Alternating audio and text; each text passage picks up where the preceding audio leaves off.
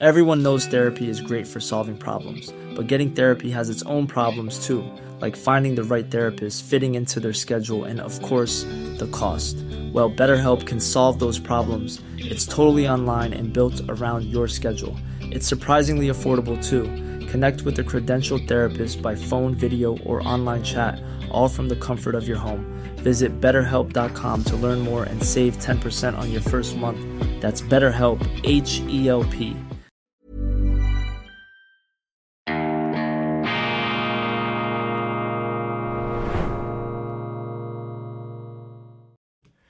Grüezi miteinander, ganz herzlich willkommen und einen wunderschönen, schwungvollen guten Morgen, meine sehr verehrten Damen und Herren, liebe Freunde, vor allem in Deutschland und in Österreich, aber auch überall sonst, von wo immer aus Sie uns zuschauen. Ich begrüße Sie auf das allervorweihnachtlichste zur internationalen Ausgabe von Weltwoche Daily, die andere Sicht, unabhängig, kritisch, gut gelaunt und stets ausgeschlafen am Freitag, dem 1. Dezember 2023. Was braucht Deutschland jetzt in Zeiten der erlöschenden Ampel?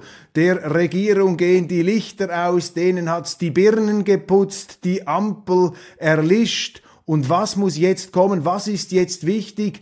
Unabhängig von der Parteicouleur. Und jetzt lege ich für einmal die gut schweizerische Zurückhaltung ab und sage Ihnen, was ich wirklich denke, unter Missachtung aller schweizerischen Höflichkeitsregeln. Sie müssen ja wissen, wir Schweizer werden erzogen im Geist, nie vorlaut sein und sich ja nie in fremde Angelegenheiten einmischen. Leider habe ich diese sehr guten Grundsätze immer wieder missachtet in meinem Leben. Deshalb habe ich auch dann und wann ziemlich heftig aufs Dach bekommen. Aber ich habe mich bis jetzt davon nicht unterkriegen lassen. Im Gegenteil, ich habe eine gewisse Hornhaut entwickelt. Aber ich bitte Sie, auch dem, was ich jetzt zu sagen habe, natürlich nur mit höchstem Misstrauen und mit Skepsis zu begegnen. Was braucht Deutschland jetzt auf jeden Fall braucht Deutschland nicht noch mehr Politiker, die noch mehr Politik und noch mehr Staat fordern.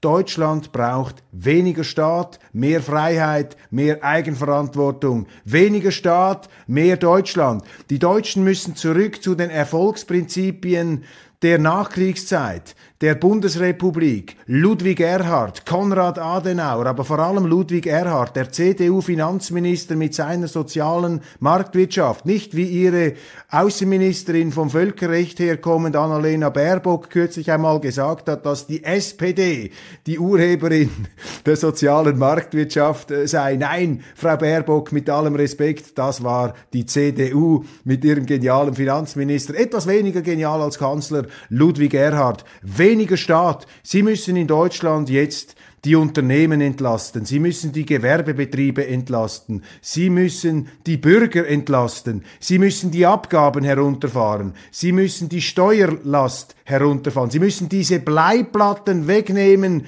die die Deutschen erdrücken, die werktätigen Deutschen, die arbeitenden Deutschen, jene Deutschen, die ihr Geld noch durch harte Arbeit erwirtschaften. Das soll es tatsächlich noch geben, habe ich mir sagen lassen. Und das ist ein Wunder, das ist ein Wirtschaftswunder, was auch die Gewerbebetriebe leisten an Innovationskraft, obwohl man ihnen das Leben schwer macht, obwohl man ihnen die Hölle heiß macht.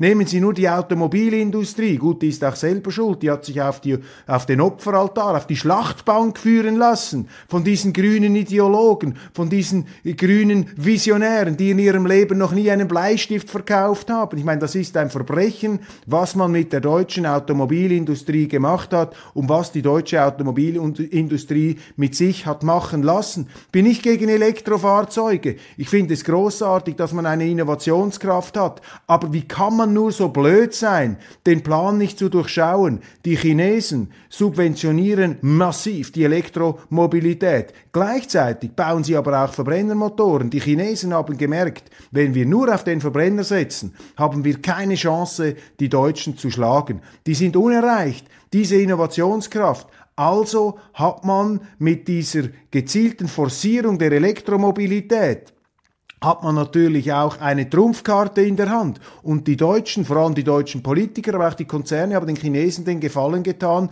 darauf einzusteigen und ihre großartige Erfindung zu verschrotten. Man hat sich auch in diesem Dieselskandal viel zu leicht in die Defensive drücken lassen. Ja, womöglich sind da Ungereimtheiten passiert. Womöglich haben sie auch beschissen in äh, Amerika, da einzelne Automanager. Kann ja sein, aber man darf das Kind nicht mit dem Bade ausschütten. Und die Elektromobilität, die man mit sehr viel Subventionen auch in Deutschland in den Markt gepusht hat, die stößt bereits etwas an ihre Grenzen. Und jetzt langsam merken die Autokonzerne, dass das vielleicht doch nicht so eine gute Idee war, ähm, den Verbrenner aufzugeben. Sie sehen also hier, was passieren kann, wenn man auf die falsche äh, Bahn kommt? Oder nehmen Sie den Entscheid der Politik, die Energieversorgung abzustellen? Wir müssen doch nicht darüber diskutieren oder uns ein Wissen anmaßen, das wir nicht haben, in was für Energieträgern äh, in Zukunft ähm, die Welt dann investieren wird, wie die Energieversorgung des Jahres 2050 sich gestaltet. Das können wir gar nicht wissen. Wir müssen eine Technologieoffenheit haben. Wir müssen vor allem von der Politik verlangen, dass sie eine sichere und günstige Energieversorgung zur Verfügung stellt. Das hat man alles kaputt gemacht. Kurzum, wir haben viel zu viel Politik und weil die Politik eben viel zu viel Macht hat, kommen auch solche grotesken Fehler zustande. Man muss in Deutschland zurück zur Marktwirtschaft. Man muss in Deutschland zurück zu dieser bundesrepublikanischen Fasson der Marktwirtschaft zur sozialen Marktwirtschaft. Und wenn ich Deutscher wäre, wenn ich in Deutschland wahlberechtigt wäre, dann würde ich, ich habe das hier schon mal gesagt, auf Politiker achten, die eine berufliche Erfahrung haben, die wissen, wie man Geld verdient, nicht einfach nur, wie man es ausgibt, und vor allem Politiker, die wirklich gewillt sind und auch bereit sind, hier die Hitze auf sich zu nehmen, den Gegenwind, den deutschen Staat zurückzufahren. Ich habe doch kürzlich in einer Sendung erwähnt, ein früherer CDU Generalsekretär hat eine Studie zitiert, die zum Schluss gekommen ist, dass der deutsche Staat mit diesen Legionen von Staatsangestellten nicht mehr in der Lage sei, zu wenig Personal habe, um die von ihm verursachte Komplexität zu bewältigen. Also sie ertrinken im Chaos, das sie selber produzieren, stellen laufend neue Leute an, die dann noch mehr Chaos produzieren, dass sie noch mehr zermalmt. Also wir sind hier doch schon in einer kafkaesken Dimension der Politik angelangt dort, wo die Tragödie dann unweigerlich in die Komödie hineinkippt. Leider ist es eben keine Komödie, sondern es bleibt eine Tragödie, vor allem eine Tragödie, die die Deutschen, die überhaupt das Geld dazu noch haben, bezahlen müssen. Und das sind natürlich vor allem auch die Unternehmen. Das dürfen wir nicht vergessen. Die Unternehmen sind die einzigen Steuerzahler in Deutschland. Sie zahlen entweder selber Steuern oder indem sie Löhne zahlen, zahlen sie die Gehälter ihrer Angestellten, die dann von diesen Gehältern wiederum ihre Steuern bezahlen. Also wenn sie die Unternehmen kaputt machen, wenn sie die begraben, sozusagen unter Bleiplatten in einer Pyramide, die man da selber aufschichtet, ohne Ausgang, dann zerstören sie den Ast, den Baum, auf dem sie selber sitzen. Deutschland braucht Mehr Freiheit, weniger Staat, mehr Marktwirtschaft, Entlastung, Entlastung ist gefragt, der Unternehmer, der Bürger. Das ist das Wichtigste. Und ich sehe viel zu viele Politiker in Deutschland, die reden immer davon, ja, man müsse da intelligenter steuern. Der Staat müsse die Verteilung des Reichtums äh, besser organisieren. Man braucht einen intelligenteren Staat. Der Staat müsse auch mehr integrieren im ganzen Migrationsbereich. Das sind diese Schalmeienklänge. Das ist das süße Gift des Sozialismus. Klingt ja noch gut. Ja, ja, wir müssen es intelligenter machen. Nein, man muss weniger machen. Der Staat hat sich zurückzunehmen. Deutschland hat einen völlig überblähten Staat. Der Staat ist das Problem, ist das ganz große Problem. Die Politik ist zu einer Bedrohung für den deutschen Wohlstand geworden. Nicht, weil sie böse Politiker hätten, ganz wichtig, ich bin kein Moralist. Nein, die meinen es gut. Sie meinen es viel zu gut. Und genau das ist das Problem. Sie haben viel zu viele Politiker, sie haben eine Monokultur, zwangsläufig eines Staates. Ein Staat ist immer ein Monopolist und den müssen sie einhegen, den müssen sie bremsen und vor allem die müssen sie bremsen, die es besonders gut meinen, weil das kann man am Schluss nicht mehr zahlen. Wir schaffen das die gefährlichsten drei Worte in der deutschen Sprache. Internationale Politik Israel, Ukraine, man kann es schon nicht mehr hören. Es wird einem ganz schwindlig angesichts der Vielzahl der Konflikte. Was ist das ganz große Problem hier? Das Problem ist, dass der Westen seine Glaubwürdigkeit zertrümmert. Europa verschwindet ähm, äh, puncto Glaubwürdigkeit, die Amerikaner haben ihre Glaubwürdigkeit verscherzt und man kann das auf eine ganz einfache Formel bringen. Der Westen steht auf dem Grundsatz, und das ist seine Selbstlegitimation, damit präsentiert er sich, damit präsentiert er auch seine moralische Autorität und seine Gutheit an, angesichts der angeblichen Boshaftigkeit oder Bösartigkeit der anderen.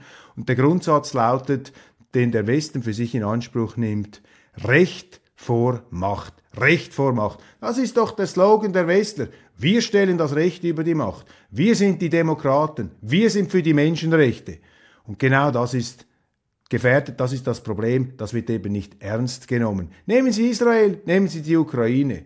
Da stellt man doch Macht vor Recht, nimmt man das Recht nicht mehr ernst. Der Putin wird kritisiert dafür, dass er da angebliche Kriegsverbrechen begangen habe, und zwar seit dem ersten Tag äh, dieses Einmarsches in der Ukraine, wobei das nicht der Beginn des Krieges ist, das fängt ja alles schon viel früher an. In Israel haben wir auch viele tote Zivilisten im Gazastreifen, da höre ich aber nichts. Stellt man jetzt plötzlich Macht vor Recht, also wenn sein eigener macht, einer unserer Freunde, dann zählt das Recht nicht mehr, das ist gefährlich. Wir müssen im Westen zurückkehren zum Grundsatz Recht vor Macht und nicht Macht vor Recht, sonst verlieren wir jede Glaubwürdigkeit und wir sind schon sehr weit in diesem ähm, abschüssigen ähm, Marsch nach unten in den Abgrund fortgeschritten. Macht vor Recht, das darf nicht gelten, Recht vor Macht, das muss das Ziel sein und hier scherpelt es gewaltig, wenn ich den äh, Beteuerung da, Beteuerungen unserer Politiker zuhöre. Ein Mann, Hey, I'm Ryan Reynolds. At Mint Mobile, we like to do the opposite of what Big Wireless does. They charge you a lot, we charge you a little. So naturally, when they announced they'd be raising their prices due to inflation, we decided to deflate our prices due to not hating you. That's right. We're cutting the price of Mint Unlimited from $30 a month to just $15 a month. Give it a try at mintmobile.com slash switch. $45 upfront for three months plus taxes and fees. Promo for new customers for limited time. Unlimited more than 40 gigabytes per month. Slows. Full terms at mintmobile.com. Everyone knows therapy is great for solving problems, but getting therapy has its own problems too, like finding the right therapist, fitting into their schedule, and of course, the cost. Well, BetterHelp can solve those problems. It's totally online and built around your schedule. It's surprisingly affordable too. Connect with a credentialed therapist by phone, video, or online chat, all from the comfort of your home. Visit betterhelp.com to learn more and save 10% on your first month. That's BetterHelp H E L P. hat sich mit solchen Fragen auf besonders erhellende Art auseinandergesetzt. Er hat das Verhältnis von Recht und Macht sehr genau analysiert als Theoretiker, als Wissenschaftler, aber er hat auch die Möglichkeit gehabt, als Politiker, als sehr einflussreicher Politiker nach einem unglaublichen Leben, nach einem wahnsinnig faszinierenden Leben äh, dies umzusetzen. Das, was er in der Theorie an den Universitäten gelernt hat. Die Rede ist von Henry Kissinger. Henry Kissinger ist gestorben vorgestern, gestern in der Nacht auf gestern im Alter von 100 Jahren, bis zuletzt hochaktiv, Interviews gebend, eben noch mit dem Vorsitzenden des Springer-Vorstands, mit Matthias Döpfner, in einem ausführlichen Gespräch über die Weltlage hellwach, geistig präsent bis ganz zum Schluss im Alter von 100 Jahren ist nun gestorben der Jahrhundertzeuge Henry Kissinger. Und Henry Kissinger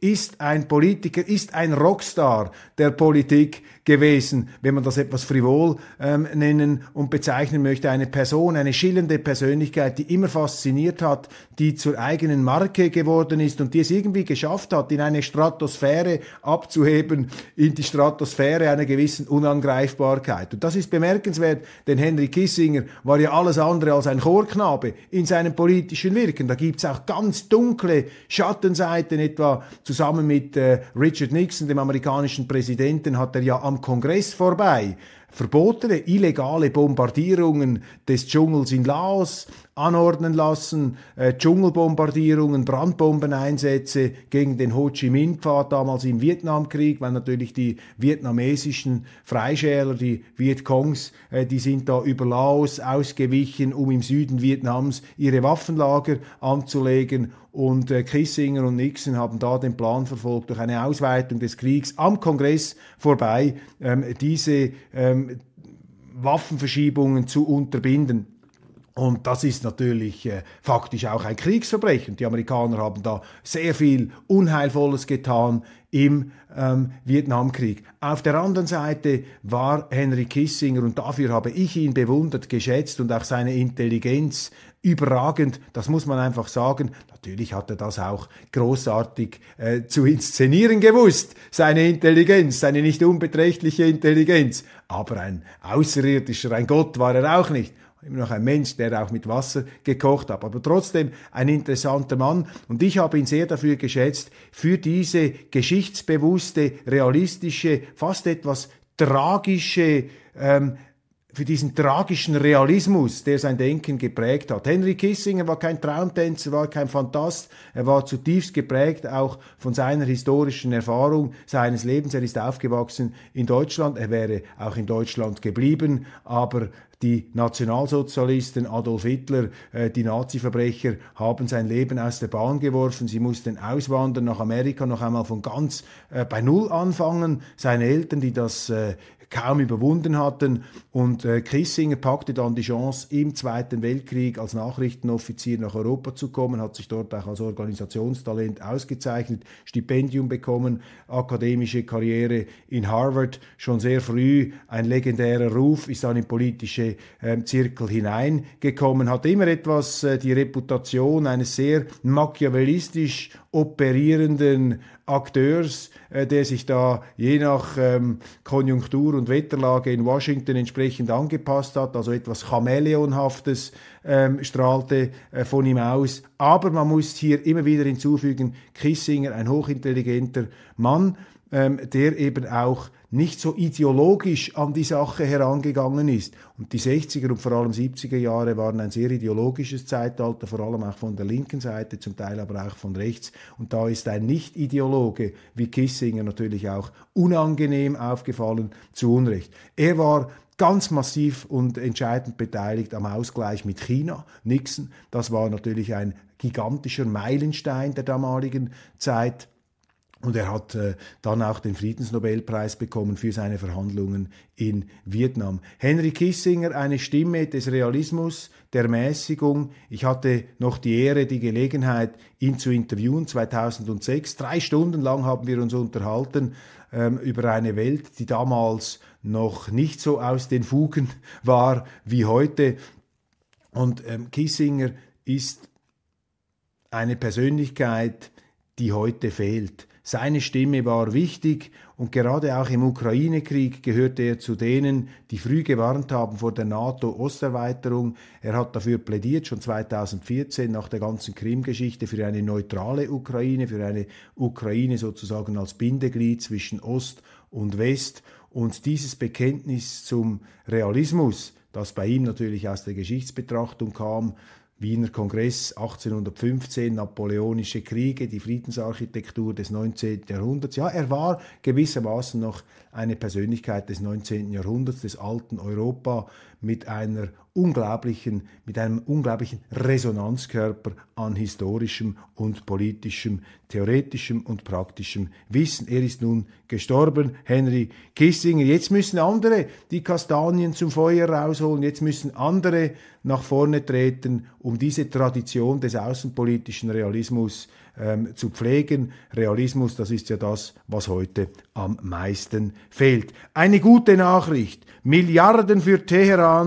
Die Saudis haben den Iranern einen Deal offeriert, damit sie in Gaza nicht eskalieren. Das ist bemerkenswert. Das ist ein ökonomischer, ein betriebswirtschaftlicher Friedensplan, der Potenzial birgt und der eben auch zeigt, dass man diese Feindseligkeiten, diese rhetorischen Übertreibungen, die man etwa ähm, hört aus dem Nahen Osten, dass man die nicht zum Nennwert und zum Maßstab aller Dinge erhöhen, erhöhen, äh, erheben sollte. Christian Lindner, der Finanzminister, es gibt Gerüchte, dass er eine Rentenkürzung in Betracht ziehe für den Krieg in der Ukraine, in Gaza und für Afrika. Sollte es soweit kommen, wäre dies ein weiterer Sargnagel für die Liberalen. Gerd Wilders, der Wahlsieger in Holland, den sie jetzt natürlich ausgrenzen, mit dem sie keine Koalition machen wollen, Gerd Wilders, steht als Symptom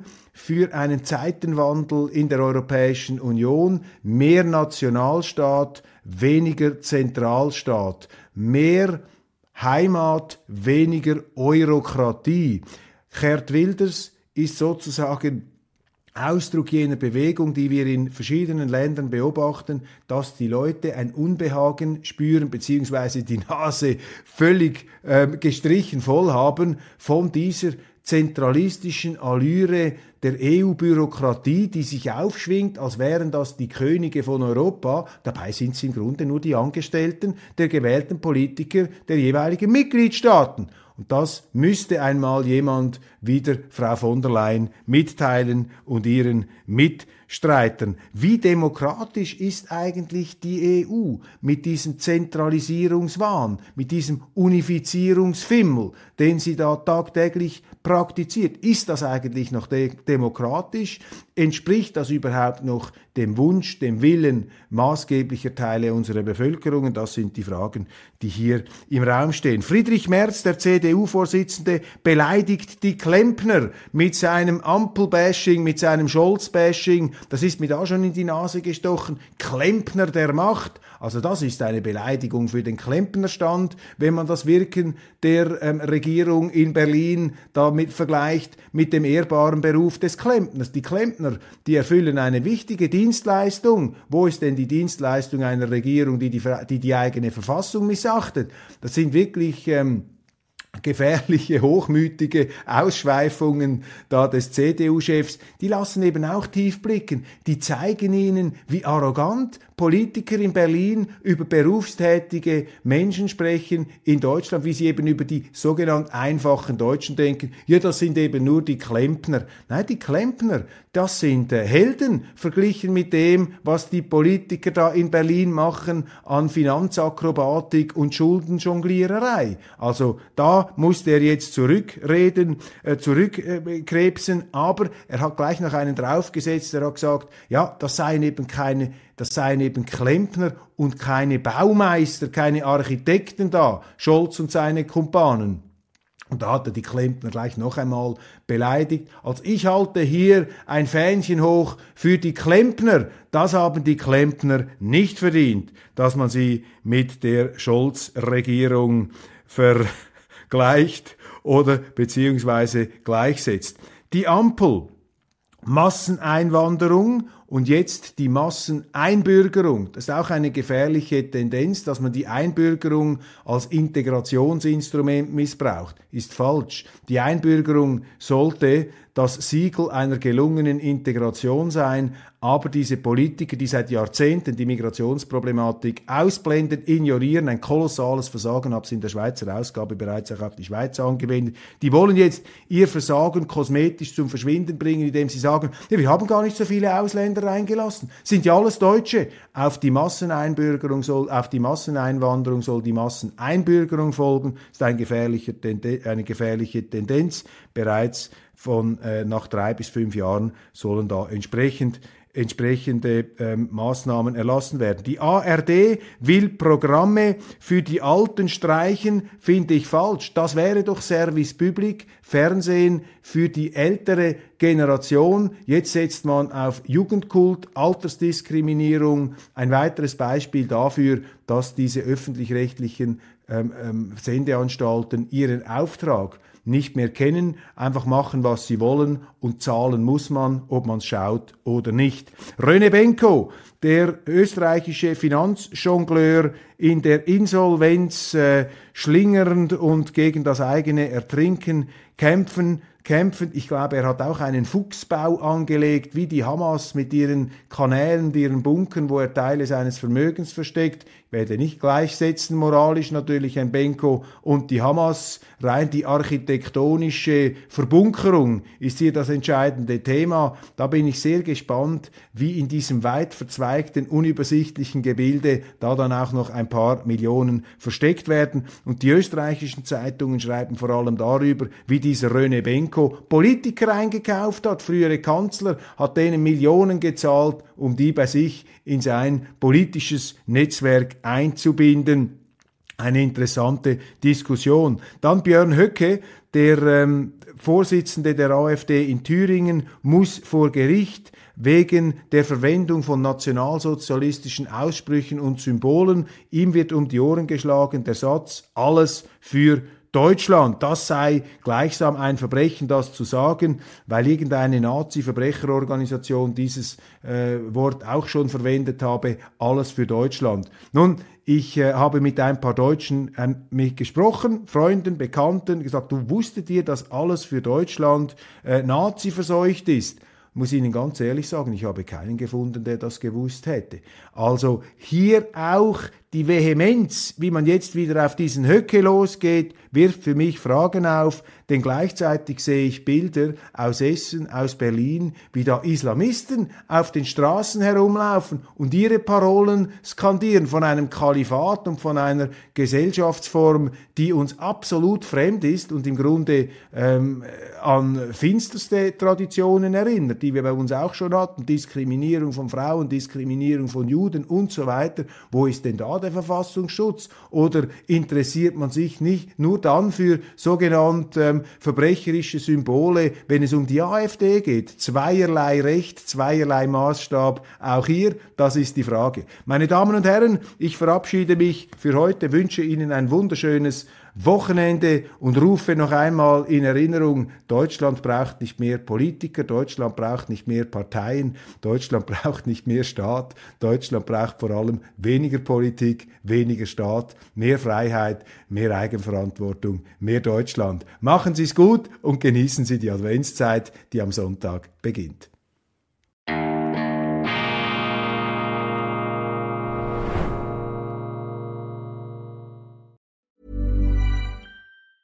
Planning for your next trip? Elevate your travel style with Quince. Quince has all the jet setting essentials you'll want for your next getaway, like European linen, premium luggage options, buttery soft Italian leather bags, and so much more. And it's all priced at 50 to 80% less than similar brands. Plus, Quince only works with factories that use safe and ethical manufacturing practices. Pack your bags with high-quality essentials you'll be wearing for vacations to come with Quince. Go to quince.com slash trip for free shipping and 365-day returns.